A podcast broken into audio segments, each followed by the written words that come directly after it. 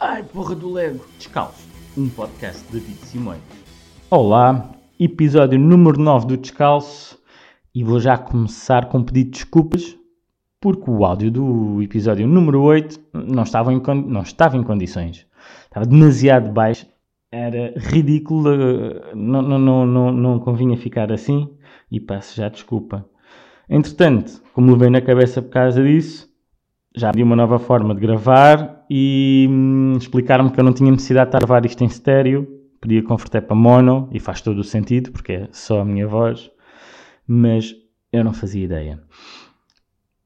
Entretanto, vocês já devem ter ouvido, espero eu, o episódio 8 e meio, que é o Meio Descalço, foi um projeto que adicionei aqui ao Descalço, eh, que vão ser meios episódios que vão surgir entre estes episódios em que eu falo live on tape com. Eu já expliquei. Por isso, é um episódio 8 e meio que está lá a explicação do que é que é o meio descalço. Uh, o, o episódio 9 e meio já está no forno. Por isso, daqui a uns dias sai o 9 e meio. Um, entretanto, tendo isto corrigido e tendo este novo projeto, vou-vos falar do que tinha prometido a semana passada do, do curso de humor que tinha tirado uh, com a Bang Produções. Pá, aquilo foi na altura do, do, confinamento, do segundo confinamento, salvo erro. Um, então, eu, já há algum tempo que andava à procura de alguma coisa relacionada com a escrita criativa ou escrita para comédia, e entretanto achei este curso da Bang que era escrita para stand-up e que se baseava em uh, dar a, a conhecer as histórias técnicas do stand-up comedy e no fim, teríamos que ter um texto, qualquer coisa entre 10, 12 minutos de texto para apresentar numa gala.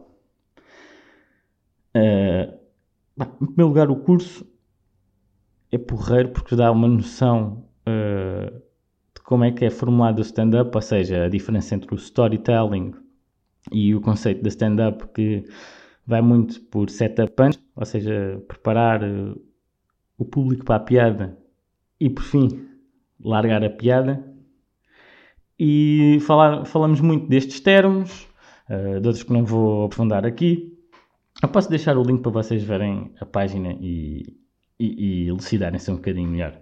Mas falávamos também de técnicas de alguns autores, um, ehm, de alguns autores clássicos americanos de, de stand-up e, e algumas técnicas tipo regra dos três, ou seja, é, é possível. E isto acontece no nosso dia a dia. Nós reparamos que, que fazemos isto instintivamente uh, e que podemos utilizar para o humor, que é muitas vezes uh, fazer uma lista de três em que a terceira é uma bujarda.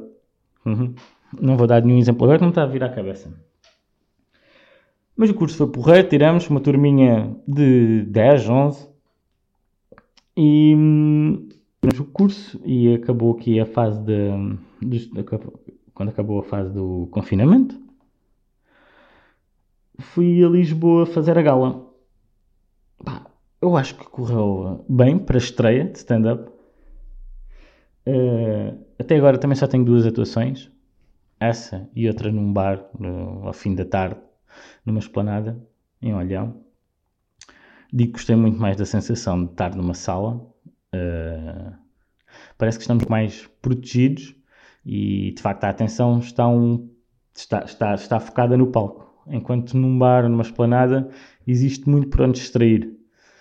E o humor, se não, não for observado com atenção, vai-se perder, vão-se perder muitas camadas e no fim não se acha tanta piada porque não apanhamos as camadas todas. Então senti-me muito mais seguro no palco do que na esplanada. Já agora, essa, a gala foi em Lisboa, foi no Teatro Bocage. Pá, um teatro porreirinho, bacana.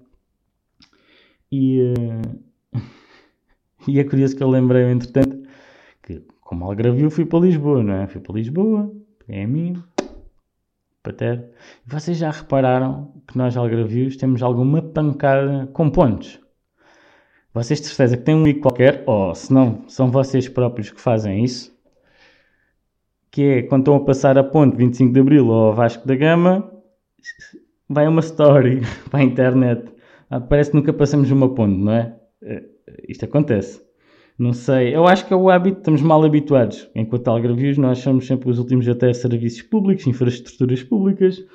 Então, uh, é tão raro passar numa coisa grande que, que ficamos fascinados. É uma coisa que andar de transportes públicos. Só ando nas cidades. Que, que é andar transportes públicos no Algarve?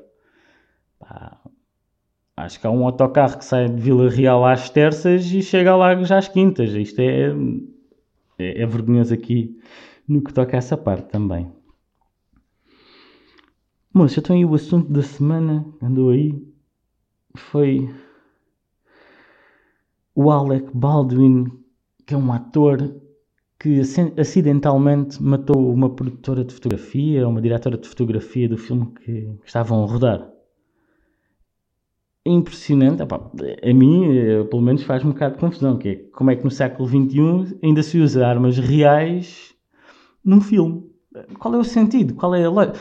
Se pensarmos, os filmes hoje em dia têm orçamentos de milhões, milhões são capazes de inventar dragões a cuspir fogo, aliens a destruir a Terra, cometas a baterem na, na Lua.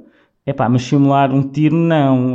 Isto parece-me preciosismo de americano. Ai não, o tiro tem que ser, verd... tem que ser uma arma verdadeira, para parecer super real. Pá, por amor de Deus, a sério que não há uma arma, uma prop muito parecida, sem interior, sem nada, sem balas, e é tudo feito e depois com, com o After Effects. Meu Deus, há malta que domina hoje em dia os efeitos especiais de uma maneira brutal.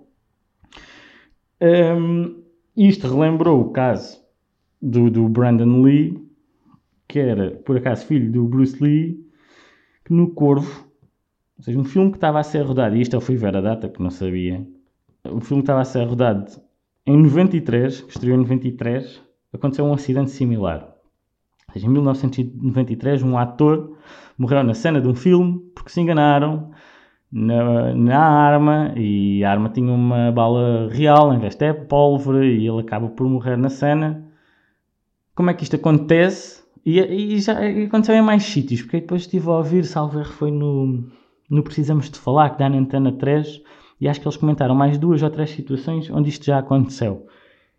E é impressionante, ou seja, o erro já aconteceu várias vezes, mas vamos deixar, ou seja, podem continuar a usar armas reais para filmes, sim, sim, sim. Oh, pá, tem que se aprender um bocadinho com, com os erros. Olha, é assim que vocês acabam por morrer antes da antes da rainha de Inglaterra, não é? Hum. Não, neste episódio, o que é que eu vos vou falar mais?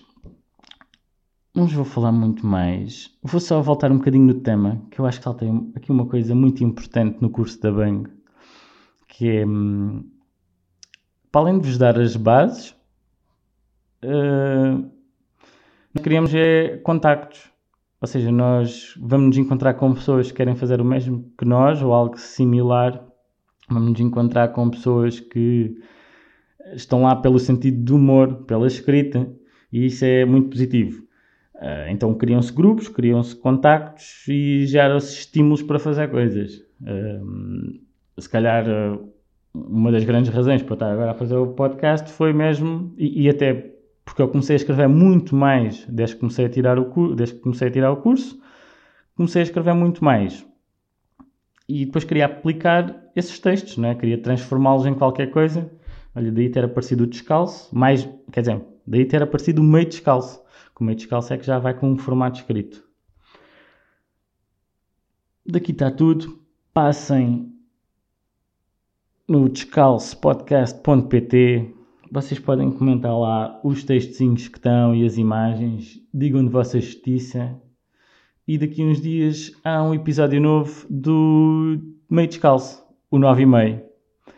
Uh, Vou já deixar aqui o, o tema. Vou falar do século XXI, um resumozinho do que é que é viver no século XXI. Um abraço.